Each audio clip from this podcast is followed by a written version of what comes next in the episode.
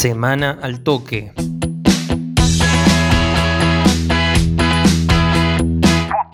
Liga Regional. Independiente Dolores va por el ascenso. Este fin de semana se disputará la vigésimo primera y penúltima jornada de la segunda fase en Primera B. Todos los partidos de la zona campeonato irán en simultáneo el domingo desde las 16, ya que el desenlace final puede marcar un nuevo ascenso.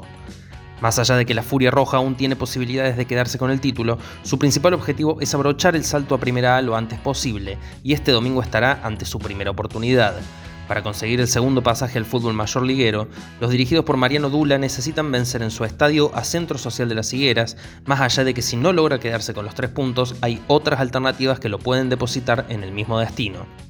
Concretamente, el equipo de la Ruta 158 será de primera A al final de la fecha 21 si gana su juego o si no gana Banda Norte ante Santa Paula de Carnerillo ni el Recreativo Unión de Olaeta ante San Lorenzo de Bulnes.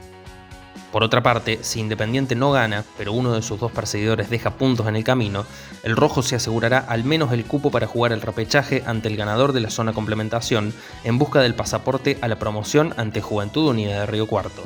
La única combinación que a los dirigidos por Dula lo puede llevar a jugar la última fecha con el riesgo de quedarse con las manos vacías es que pierda ante Centro Social y ganen Banda Norte y Unión. Banda Norte está obligado a ganar y esperar que Dolores no lo haga. Lo que sí puede conseguir en esta fecha es asegurarse el derecho para jugar el repechaje con el ganador de la zona complementación. Los dirigidos por Alejandro Pachiábalos deben ganar y esperar que pierda Unión de Olaeta y que no gane Universidad Nacional de Río Cuarto ante Belgrano de Coronel Moldes. No menos interesante está la definición de la parte de abajo del torneo, que otorga un lugar al repechaje para enfrentar al tercero de la zona campeonato, cuyo ganador disputará la promoción con Juventud Unida de Río Cuarto, a un partido en el Estadio Los Teros y con ventaja deportiva para el tricolor. Charrense y Deportivo Municipal de Reducción con 39 puntos y Esportivo Municipal con 37 son los que se van a disputar ese único premio que otorga la parte de abajo del torneo. Charrense recibe a San Cayetano mientras que los de Villa Reducción quedan libres y los de Río Cuarto visitan a Defensores de Alberdi. Si el equipo de Charra se impone en su compromiso, llegará a 42 puntos y automáticamente sacará de carrera Deportivo Municipal, ya que ese es el techo al que puede llegar el equipo de la Ruta 8, pero en los cruces entre sí prevalecen los de Charras.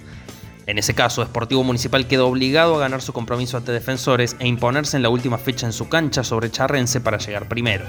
Por lo tanto, si Charrense gana y Esportivo Municipal no, los dirigidos por Franco Cardoso se quedarán con el 1 de la zona. Por otra parte, las semifinales en Primera A se desarrollarán el próximo miércoles con sus partidos de ida. Municipal de Delia María viajará al Cira Gijena para enfrentar a Lautaro Roncedo, mientras que en Coronel Moldes, Everton recibirá a Centro Cultural Alberdi. Semana al toque. Fue una producción de Al Toque Deportes.